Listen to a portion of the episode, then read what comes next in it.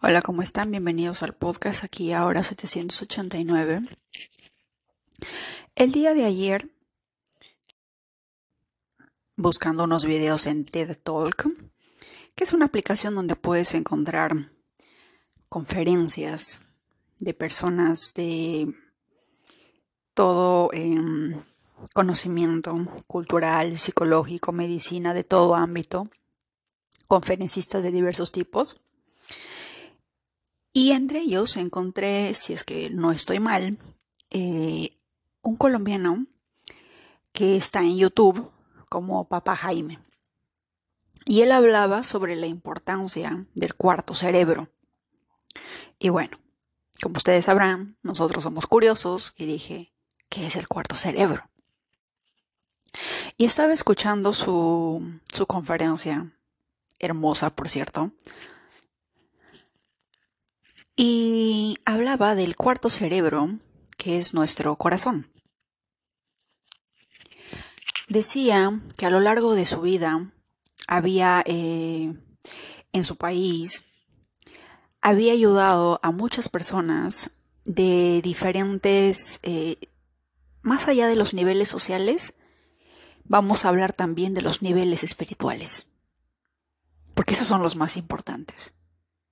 Porque hay niveles espirituales en las que uno puede vivir en el nivel de culpa, otro puede haber otro nivel de miedo, otro puede haber un nivel de, de extremo egoísmo, narcisismo, o puede haber un nivel en el que te sientas absolutamente culpable de todo y estés en un nivel bajísimo donde eres víctima de todo pero más allá de culparte al mundo, más allá de culpar a los demás, simplemente te culpas a ti mismo.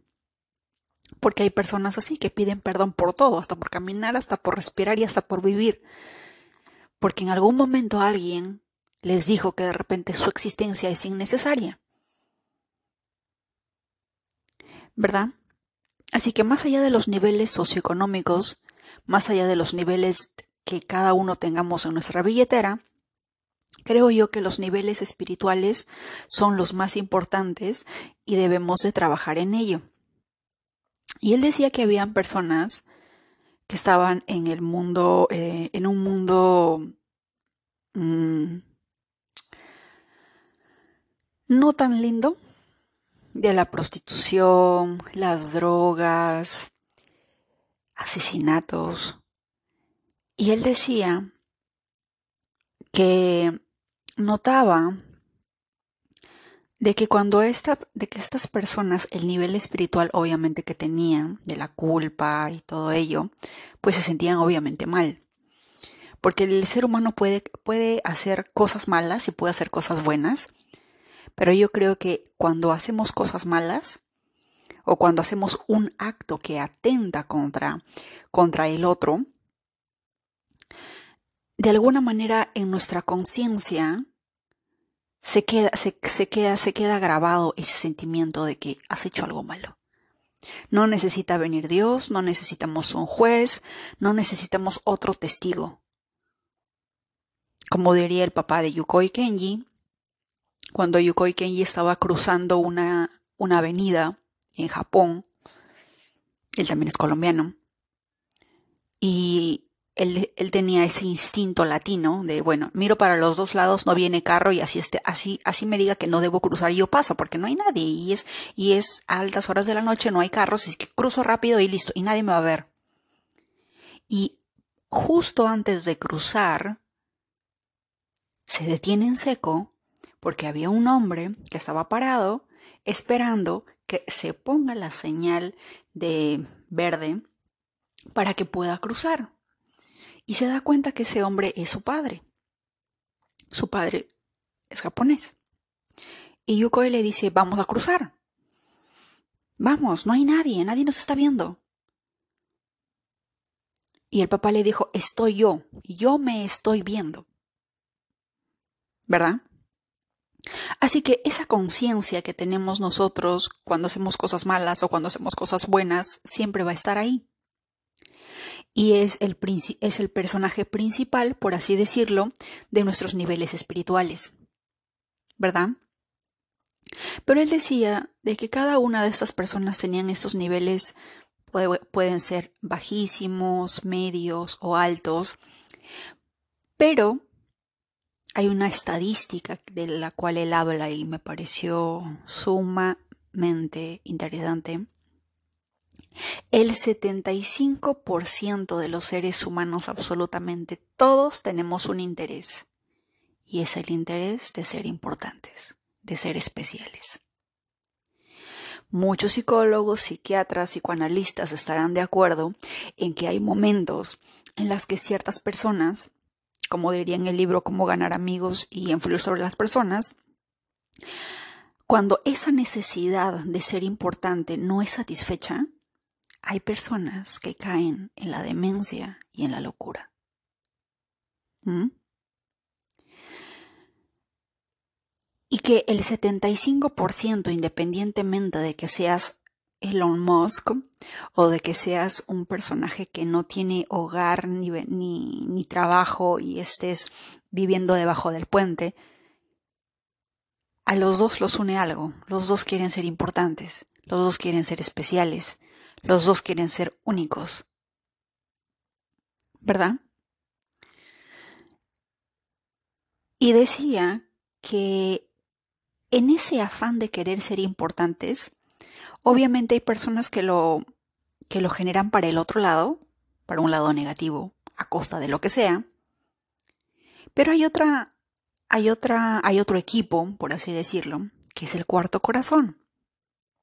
Es, eh, el, cuarto, el cuarto cerebro. Nuestro corazón, de alguna manera, hace que ese sentimiento de, de ser especial, lejos de que el mundo sepa, nuestro ser, nuestra conciencia va expandiéndose a medida que vamos experimentando, ayudando a otros. Él decía que había visto personas, en el video está, que lo pueden encontrar como el cuarto cerebro, está en YouTube. Y él decía que personajes de diversos niveles, tanto socioeconómicos como espirituales, todos experimentaban cambios cuando entraban en contacto con otras personas y de alguna manera generaban en ellos un cambio, les daban felicidad, les daban una alegría, les robaban una sonrisa, les daban fe, les daban esperanza y que a medida que eso se hacía un hábito, esas personas eran mucho más felices y de alguna, y de alguna manera vivían más en calma. Habían logrado la felicidad, la paz, pero como siempre, al vivir en un mundo dual siempre vamos a estar en los lados opuestos. Pero el detalle, como diría Eckhart Tolle, es vivir en el presente, estar en estado presente. Pero también formando parte del equipo del cuarto cerebro, en la cual podamos ayudar a otros. Estaba en Instagram, hay muchas historias, porque muchos usuarios lo comentan en muchas redes sociales, especialmente cuando hacen experimentos sociales y se acercan a una persona que vende tacos y les dices no tengo plata, me he quedado sin pasaje, no tengo para el bus o no he comido en dos días y esas personas siempre te van a dar dos o tres tacos y te van a, y te van a decir no te preocupes. Y siempre te dicen lo mismo, yo sé lo que significa pasar hambre. Y para ellos, más allá de lo que de repente pueda perderse, entre comillas, un plato que de repente no sé, cuánto costarán tres tacos en México, no lo sé. Pero en Texas, por ejemplo, tres tacos, cada uno nos cuesta creo que dos dólares, así que seis dólares. Supongamos que pierdas seis dólares, pero ¿cuánto estás ganando? Esa ganancia espiritual no tiene precio. Porque es una satisfacción del ser, es una satisfacción de la conciencia en la que tu ser espiritual te hace porras ¿Ustedes han visto las reacciones de los jugadores en los mundiales cuando tiran ese gol que define que ya ganaron? ¿Cómo corren en la cancha? ¿Cómo se tiran al piso? De emoción. ¿Cómo gritan gol con todos los pulmones? Algo así se siente nuestra conciencia, nuestro ser, cuando ve que ayudamos a otros, cuando ve que de repente damos una mano, damos una, una palabra de aliento, algo que hace que al otro le genere algo positivo. Así se siente nuestra conciencia. Y yo sé que cada uno de ustedes que en algún momento hizo un gesto bueno por alguien, jamás va a olvidar ese sentimiento. Jamás lo va a olvidar. Porque es un sentimiento tan hermoso que invade todo tu cuerpo, invade todo tu ser. Es como tu ser espiritual abrazándose a sí mismo, sintiéndose orgulloso, pero sin el ego, de haber hecho algo bueno por el otro. Y ahí es cuando entra en acción, cuando dicen, lo que sea que hagas por el otro, lo estás haciendo por ti mismo. En la religión musulmana también dice que cuando una persona asesina a otra, está asesinando a la humanidad. Y tiene razón. Lo que sea que hagamos por el otro, lo hacemos por todos los demás. Entonces, si en este momento te estás preguntando cómo puedo ser feliz o cómo puedo encontrar la paz, tienes que crear un equipo con tu cuarto cerebro y crear un hábito de cada uno de los días, a partir del día de hoy, hacer algo bueno, hacer algo positivo. En, en YouTube, esta persona, que por el acento tan rico que tiene, de Colombia. la persona se llama Papa Jaime y él ha hecho 21 videos. porque 21 días es el día para crear un hábito, ¿verdad? Ha hecho 21 días de cómo crear amor y paz dentro de ti y cada día hacer algo bueno por los demás. El día de hoy de repente cocinas algo rico, cocinas algo hermoso, cocinas algo delicioso por alguien el eh, otro, día, no sé, eres un conferencista y te dedicas a levantarle el ánimo a alguna persona. Y así, cada día, porque la rutina mata. Entonces él dice que cada día debemos de ser un personaje distinto. Nos vamos a imaginar que somos actores, el día de hoy vamos a ser chefs, el día de mañana podemos ser abogados, el otro podemos ser defensores, podemos ser, no sé, costureros, etcétera pero que en cada uno de esos actos esté envuelto otro ser humano u otros seres humanos. ¿Verdad? Y algo que a mí en lo personal me, me impactó fue cuando dijo que de alguna manera el origen de la infelicidad muchas veces se debe a que volamos con alas prestadas. Y eso resonó conmigo en cuanto a una ruptura amorosa. ¿Por qué? Porque todos vamos a estar de acuerdo de que cuando nosotros nos enamoramos conocemos los sentimientos que eso generan dentro de uno. La diferencia, claro está, en, en que lo haces con con un estado desde el ego y otro desde el estado del ser son dos cosas totalmente distintas y opuestas, ¿verdad? Pero en este caso vamos a hablar de una relación basada en el ego. ¿Qué pasa? Nosotros nos enamoramos, vemos a la otra persona como lo máximo, como nuestro héroe, como nuestra heroína, como nuestra musa inspiradora, la persona por la cual daríamos absolutamente todo. Estamos felices, estamos en la cúspide. El mundo tiene colores más vivos. Los sonidos son... Cada sonido de la vida es música para nosotros, así es el sonido de los carros en el tráfico. Es música. Porque todo cambia. ¿Verdad? Y todo cambia ¿por qué? Porque hay alguien que, entre comillas, por determinado tiempo, te está haciendo sentir especial, te está haciendo sentir único. Por un, por un tiempo determinado te está prestando sus alas para que vueles. Y es ahí el error más grande de cada uno de nosotros. El volar con las alas prestadas. Por alguna razón, motivo o circunstancia, a lo largo de la vida no volamos con nuestras propias alas, probablemente porque pensamos que no la tenemos, o porque no las vemos del todo, o porque creemos que están rotas y no queremos darnos la molestia ni el trabajo de sanarlas, de curarlas, de ponerle vendas, lavarlas, limpiarlas una y otra vez para que en algún momento se recuperen, se regeneren y puedas volver a volar con tus propias alas. Independientemente de cuál sea el caso, el detalle es que cuando volamos con las alas prestadas, sabemos que tiene fecha de caducidad. Porque en algún momento la otra persona va a necesitar esas alas y te las va a pedir. Y es ahí en donde el ego va a decir, es que tú no me quieres, es que tú no me amas, es que tú no haces esto por mí y esto, que aquello y lo otro. Tú no me quieres hacer feliz. Yo no soy especial para ti.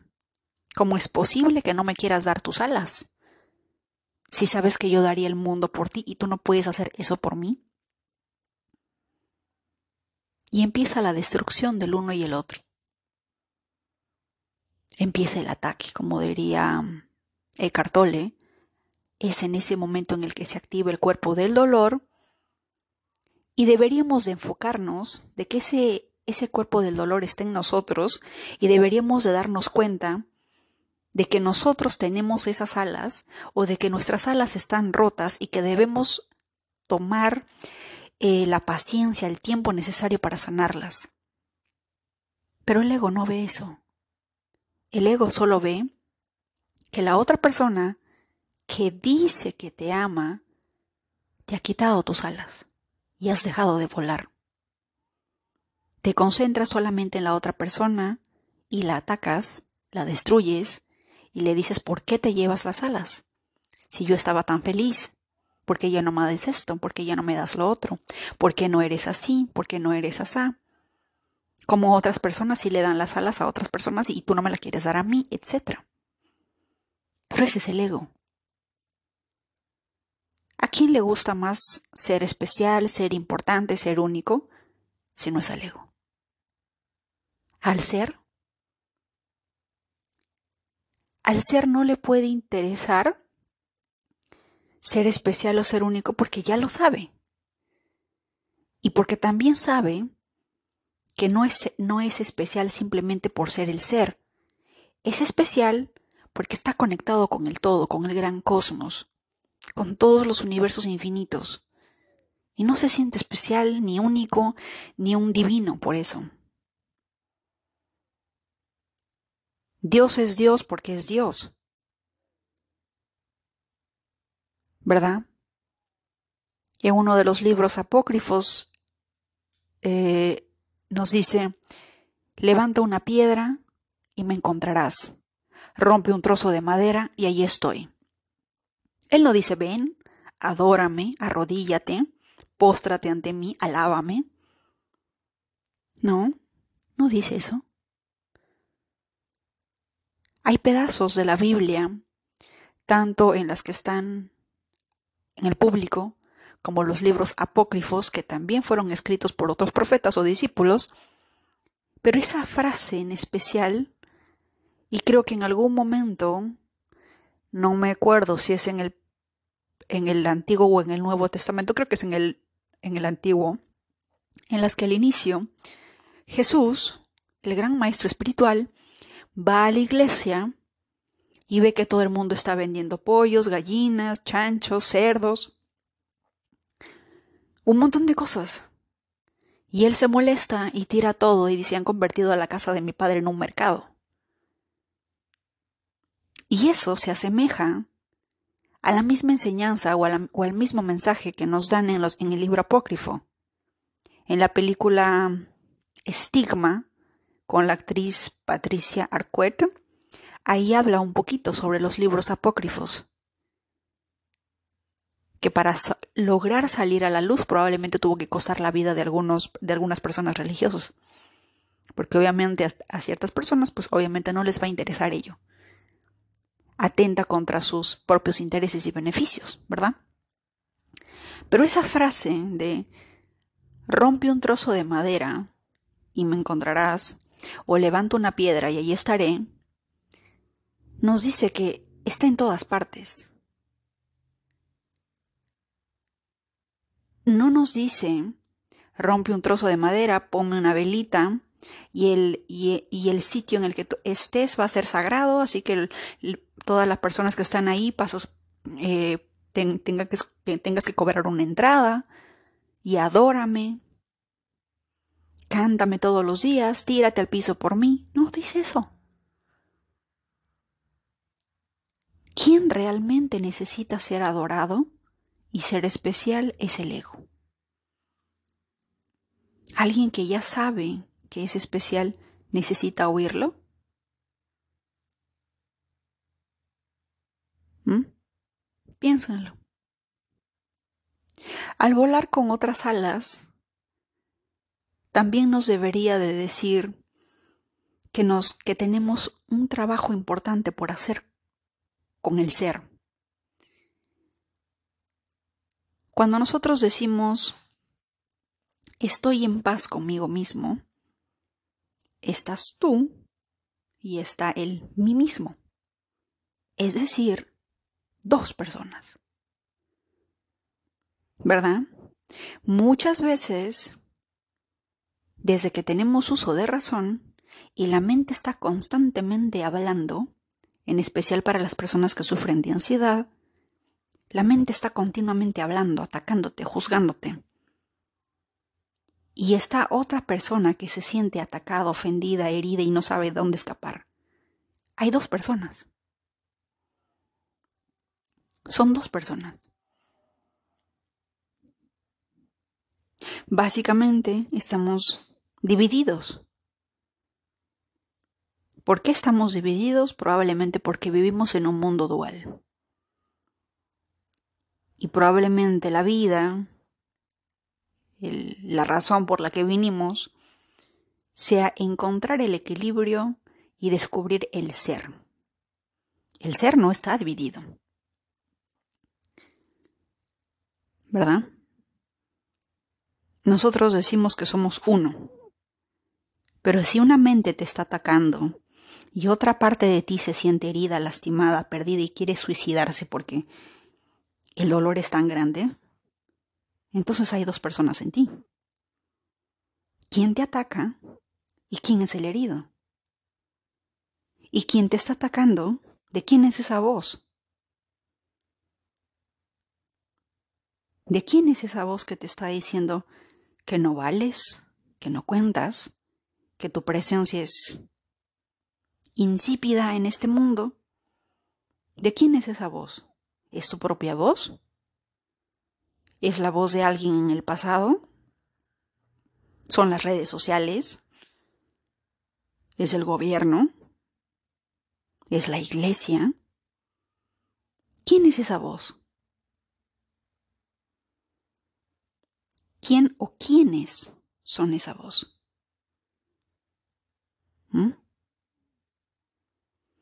De eso nos habla el libro El poder de la hora, al inicio del libro es en la que él se da cuenta y dice que ya no puedo más con esta vida. No puedo más con este dolor. Estoy cansado de escuchar todos los días las mismas voces, las mismas palabras, los mismos la misma la misma canción de todos los días que lo único que hace es odiar mi vida, odiar todo y quiero morirme y quiero desaparecer. Hasta que en algún momento ese dolor es tan, pero tan, pero tan grande que se siente tan acorralado que crea, entre comillas, un despertar espiritual y ahí se da cuenta de que hay alguien ahí pero también hay otro. Porque para cada acción hay una reacción. Entonces, si la mente es la acción la que me está atacando y yo soy la reacción, son dos, estoy dividido en dos. Y al estar dividido en dos, ya sabemos que todo lo que es divisorio, todo lo que es ruptura, duele. Duele mucho. A ningún ser humano le gusta perder. A nadie nos gusta. Pero, por alguna razón, cuando perdemos las alas prestadas, es una... es como ganarse la lotería. Porque es en ese momento en la que la vida te está diciendo, despierta. Necesito que te enfoques en ti. Necesito, te estoy obligando a que te des cuenta de que tú tienes tus propias alas, que estabas volando con otras alas, que no son tuyas, que no te pertenecen, que utilizabas esas alas para volar, para hacerte sentir importante o ser especial, de repente a costa de otra persona porque por tu culpa de repente esa persona no volaba. Pero en tu afán de ser especial, en tu afán, en esa búsqueda inalcanzable del ego de ser importante, no te dabas cuenta porque solamente estás obsesionado y preocupado por ti. En cada pérdida, por alguna razón se nos enseña que perder es malo que perder es lo peor que te puede pasar en la vida. Cuando ganas, es un sentimiento lindo, es un sentimiento hermoso, pero ¿qué cambios genera en ti? Ninguno. Creo que cuando ganamos, el único sentimiento que se genera es el de la comodidad. ¿Verdad? ¿Cuántas personas? Miguel Ángel Cornejo, por ejemplo, nos decía en una de sus conferencias que tenía una amiga que había ganado el Miss Universo México. Y durante toda su vida la señora, a pesar de tener 50 o 60 años, todavía en su cabeza estaba soy Miss Universo. Ese momento ya había pasado. Pero ella todavía, ella todavía seguía viviendo en esa comodidad. No generó ningún cambio no generó ninguna evolución. Entonces, si ganar nos hace sentir cómodos, y ya sabemos que la comodidad no genera ningún cambio, no genera ninguna mejora. Dependiendo de cada ser humano, hay personas que de repente ganar lo ven como una competencia y dicen, ok, he llegado al nivel 1, voy a llegar al nivel 2 y al 3 y así sucesivamente, probablemente impulsados por el ego. Como también van a haber otras personas que ganan y dicen, ok, ya gané, aquí me quedo, aquí estoy cómodo y así soy feliz y quedan así para siempre. Pero cuando perdemos, la cosa es distinta. Porque hay un dolor de por medio, hay una pérdida. Y obviamente, de igual forma, van a haber dos tipos de personas. Las que se tiran al abandono, las que dicen, ok, ya perdí, ya fui, no queda nada más por hacer. Y las que dicen, ¿qué puedo aprender de esto? ¿Cuál es el mensaje de la vida detrás de esto? ¿Qué mensaje oculto hay que no estoy viendo? ¿Hacia dónde debo enfocar mi atención? Porque la vida no golpea por las puras. Ningún padre lo hace. Si ningún padre golpea por las puras o te enseña algo por las puras, ¿por qué la vida habría de hacerlo? Al contrario, es porque quiere enseñarte algo, quiere mostrarte algo, porque sabe que de ninguna otra manera no te darías cuenta. Por alguna extraña razón, es ofensiva para el ego el hecho de que uno tenga que aprender algo cuando pierde. ¿Por qué esperar hasta ese momento? ¿Por qué esperar que la vida te tumbe en el piso para recién decir, ok, ahora sí te voy a hacer caso, dime hacia qué dirección debo mirar, en dónde debo enfocarme, qué estoy haciendo mal, cómo puedo mejorar? Pero no vamos a llegar hasta, ese momento hasta que no estés cansado de sufrir, hasta que no estés harto de repetir viejos patrones que se repiten incansablemente como si, como si repitieras la primaria una y otra vez. Yo no sé ustedes, pero creo que a ninguno de nosotros nos gustaría repetir la primaria una y otra vez porque literalmente le estaríamos diciendo a nuestros compañeros que somos unos burros, que no aprendemos, ¿verdad? Y nos, nos guste o no, eso al ego no le gusta. Porque ¿quién quiere ser un burro?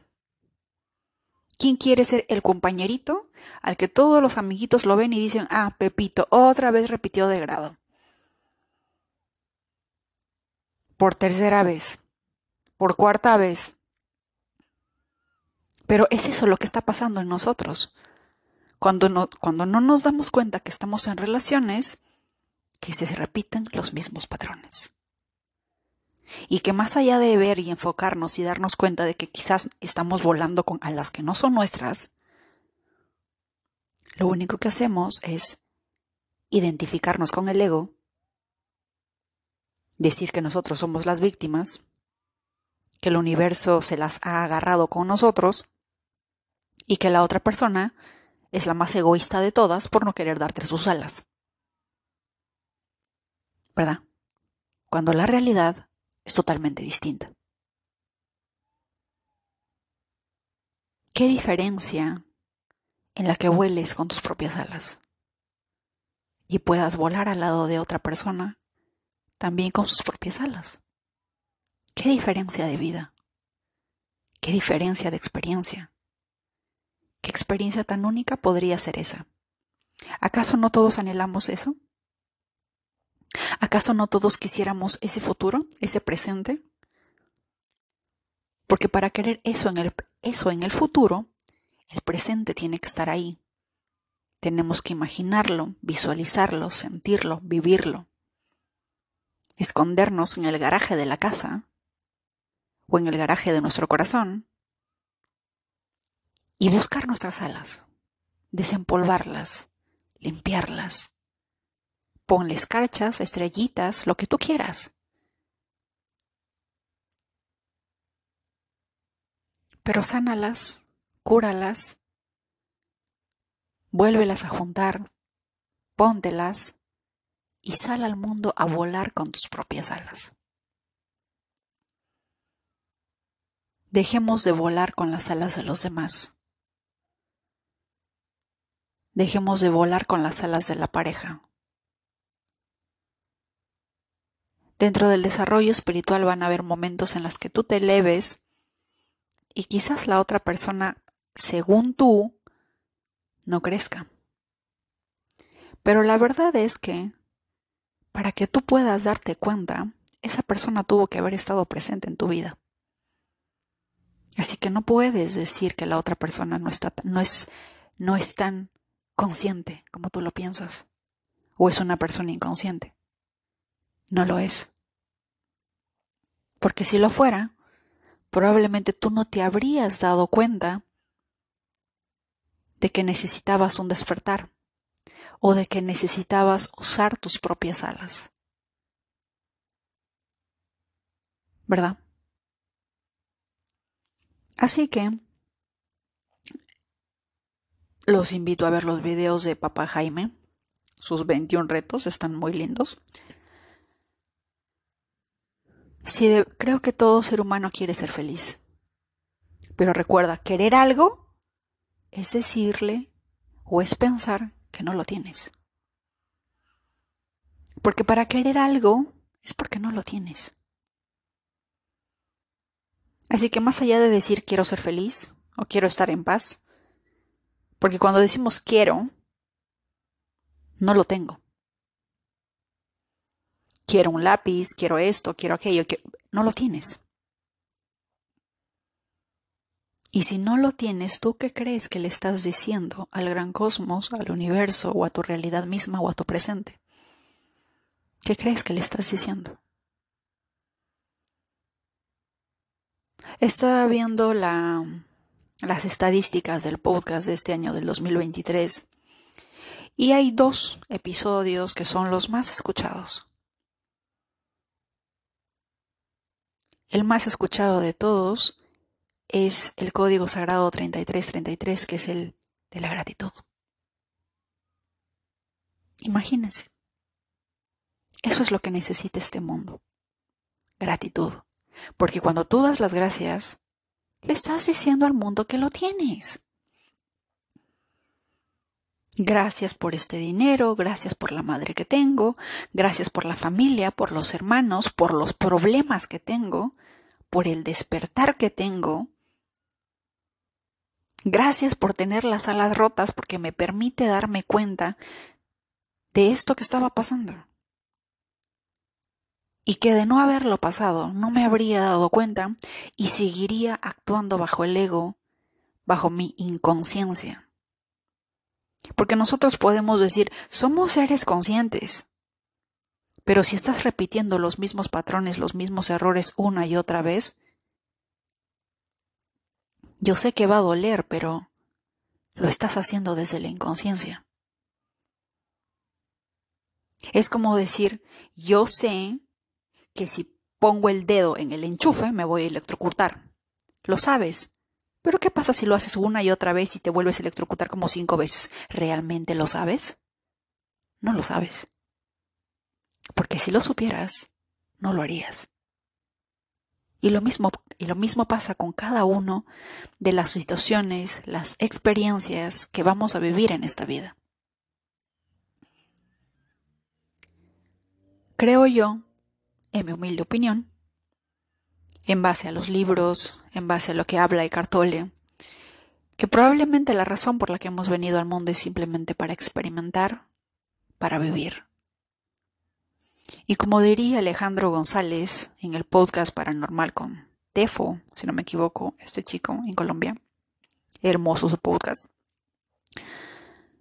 cuando él hablaba con seres de luz y su energía humana, su ser espiritual o como se llame, en otros mundos se ponía a correr como un loco de la emoción, lo que le llamaba un gozo indescriptible. Y el ser, el otro ser de luz le decía, jamás nos vamos a sentir mal porque el ser humano muestre su verdadera naturaleza. ¿Ustedes imaginan lo que significa ese gran mensaje? Tan solo, ni siquiera lo piensen. Siéntanlo un ser espiritual, un ser de luz, te diga, jamás me voy a sentir o nos vamos a sentir incómodos porque tú muestres tu verdadera naturaleza. Si lo ponemos desde el ego, el ego, uff, es que yo sé que soy único, es que yo sé que soy especial. Se va a sentir en las nubes, ya lo sé. Pero no lo veas desde el ego. No lo veas con la mente, siéntelo con el corazón. Siéntelo. Toca tu pecho, toca tu corazón, cierra los ojos e imagina que un ser de luz te dice eso. Nada de lo que tú hagas podría hacerse, hacerme sentir mal porque estás expresando tu verdadera naturaleza. Y te lo dice después de haber saltado, brincado y corrido como loco en todo, en toda esa galaxia, entre comillas. ¿Eso qué nos quiere decir? Que la verdadera naturaleza humana es la de alegría, de gozo infinito.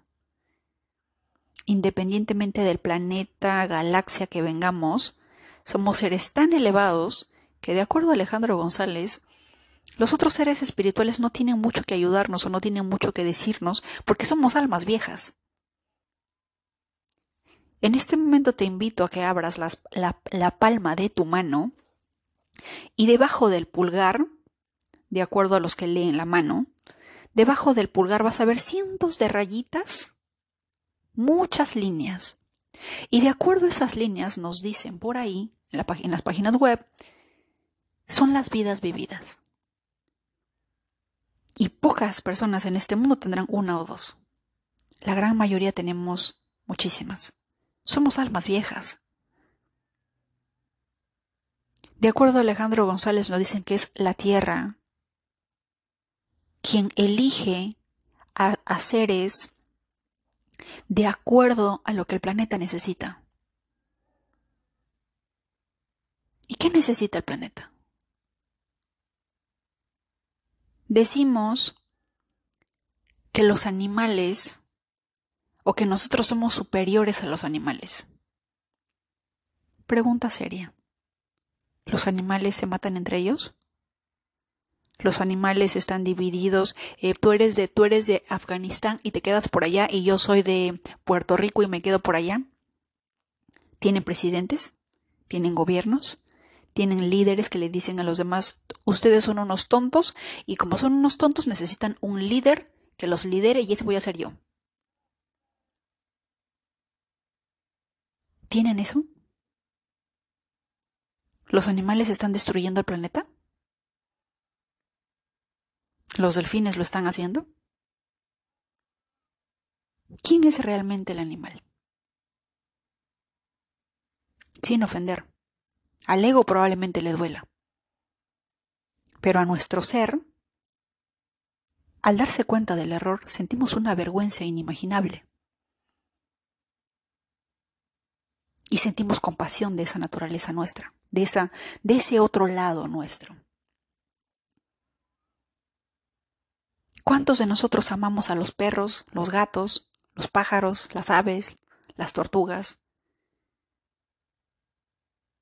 Los perros están creando guerras, asesinando, asesinándose unos a otros, haciendo sentir inferiores a los demás perros.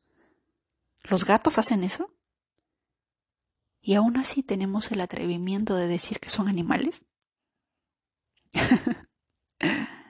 ¿Quiénes son los verdaderos animales? No lo sé.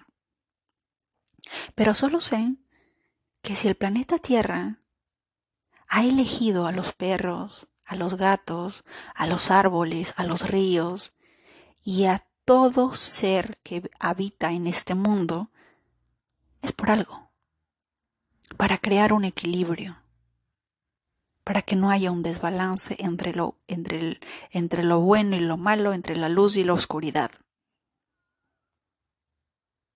No sé por qué, pero presiento que los más iluminados de repente son los gatos o los patos. Ellos no están con la mente. ¿Alguna vez hemos visto un pato deprimido? ¿Un pato triste porque no encuentra trabajo? ¿Un pato triste porque le rompieron el corazón? ¿O porque no le deja volar con, con, con las alas de su pareja? ¿O porque no lo hicieron sentir especial? ¿Por qué el perro nos recibe con tanta alegría cuando regresamos a casa? ¿No será acaso porque él dentro de sí o ella dentro de sí sabe que es especial? Y quiere dar lo que ella es, porque uno no da lo que no tiene. ¿Por qué motivo los perros se emocionan tanto al ver a sus amos? ¿Mm? ¿Por qué saltan y brincan por todos lados? ¿Por qué lo hacen? Si no puedes dar lo que no tienes, ¿qué nos enseña ese animal? Entre comillas, animal. Pero yo creo que es un ser de luz. Los gatos igual. Quizá los gatos no hacen una fiesta como los perros, pero los gatos sienten cuando algo te pasa y ronronean a tu alrededor. O con sus patitas intentan darte masajes en la espalda. O te quedan mirando, como diciéndote tranquilo, todo va a estar bien. Enfócate en el ser. ¿Mm? Y bueno, ese ha sido el mensaje del día de hoy. Espero sus comentarios. ¿Qué les pareció el podcast? ¿Cuántos de ustedes han volado con alas de otras personas? ¿Y cuál ha sido su experiencia? Cuéntenlo.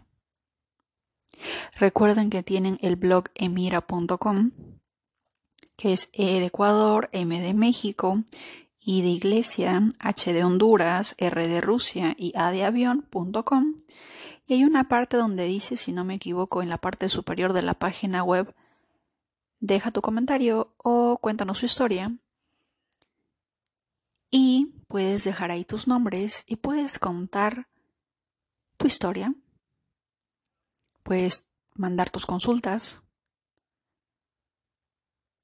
Porque este podcast no quiero que sea solamente de mío, en la que yo dé un mensaje porque tú no tienes ni la más mínima idea de lo que tu mensaje a través de este podcast puede cambiarle la vida a otras personas. ¿Verdad? Qué lindo sería de repente, no sé, recibir algún mensaje un o una historia hermosa, no sé, a ver, vamos a ponerle un nombre de María Fernández, por ejemplo. María Fernández escribe una historia en el blog yo en el próximo episodio cuento esa historia y de repente por ahí alguien llamada, no sé, Julia, en Ecuador, escucha esa historia, se conmueve, o de repente algo cambia en ella y su vida también cambia. ¿Ustedes imaginan ser parte de eso? Ustedes, quizás no, ustedes no lo sepan, pero el universo, el gran cosmos, está tomando nota de todo ello y tu conciencia y tu ser sí lo sabe. Así que, en Spotify, si no sé cuántos límites tenga para dejar los comentarios, pero en el blog, ustedes son libres de escribir su historia, mensaje que quieran decirle al mundo con nombres y apellidos y países que ustedes quieren, con página web, su usuario de Instagram, porque este mundo está cansado de hacer las cosas por sí solo. Estamos cansados, estamos hartos de que el ego lo domine todo y que lo único que nos traiga sea infelicidad.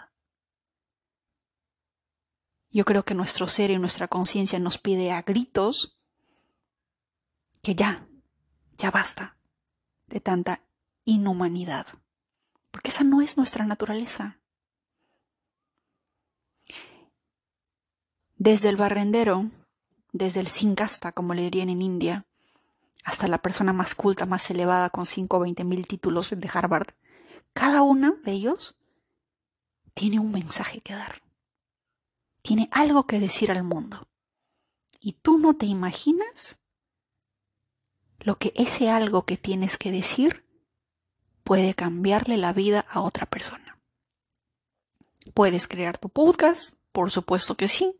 Si necesitas ayuda, me avisas. Pero si de repente todavía estás en un término de... no de miedo, sino de repente como muchas personas introvertidas, yo también lo soy, de alguna manera compartir tu historia y dejar que la otra persona lo comparta. ¿Verdad? Ya no pensemos en nosotros mismos, ya no pensemos en el yo. Pensemos en el gran cosmos del cual cada uno de nosotros somos partes. Pensemos en los demás. ¿Qué mensaje puedo dar al mundo desde México, desde Colombia, desde Nicaragua, desde Panamá, desde Chile, desde Perú? ¿Qué mensaje puedo darle a otro?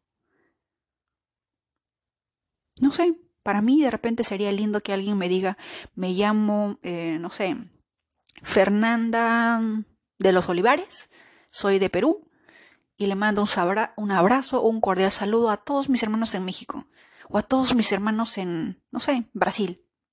Si es que alguien escucha ahí por ahí el podcast, ¿verdad? O de repente en Nicaragua o en Paraguay. Porque hay una parte de nosotros que se identifica con las naciones, con los países, y aunque probablemente el ego se identifique más, nuestro ser también lo reconoce como es nuestro hermano. Y un hermano está mandando un mensaje. Qué lindo sería eso, ¿verdad? Y bueno, espero sus mensajes, espero sus historias, espero que cada uno de nos, que cada uno de ustedes tenga algo por decir al mundo. Cada uno de ustedes. Yo siempre les voy a decir que el mensaje, tu voz, tu presencia, tu ser, es importante. Te mando un fuerte abrazo desde el podcast Aquí y Ahora 789.